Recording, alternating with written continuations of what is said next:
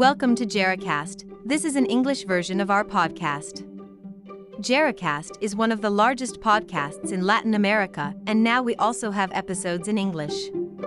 Our podcast covers topics such as the downshifting movement, lifestyle changes, career, and well being, providing a comprehensive approach for those seeking a more balanced and fulfilling life. In the modern world, we often feel trapped in a routine that seems never ending. We wake up early, rush to work, work late, come back home, sleep, and start all over again. This routine can be stressful and leave us with no time for other important things like hobbies, family, and friends. That's why many people are turning to a downshifting lifestyle. So, what is downshifting? Downshifting is a movement that aims to reduce the stress and pressure of modern life by abandoning the obsession with career, money, and status in favor of a more balanced and meaningful lifestyle.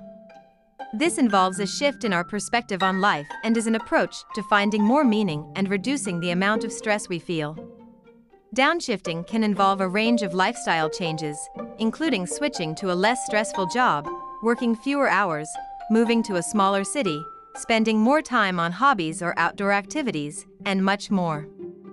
Essentially, downshifting involves changing the way we live our lives so that we can have more time to do the things that really matter. There are many benefits to downshifting. Firstly, it can significantly reduce stress in our lives.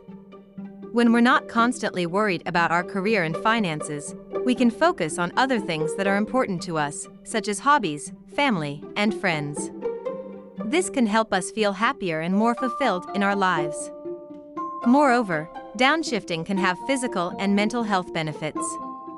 When we're less stressed, we tend to have fewer health problems such as headaches, stomach problems, and sleep issues. We may also be less prone to mental health problems such as depression and anxiety. Downshifting can also have financial benefits.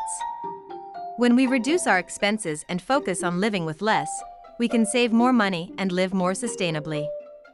Additionally, we may discover that we don't need as much money as we thought to live happily and fulfilled.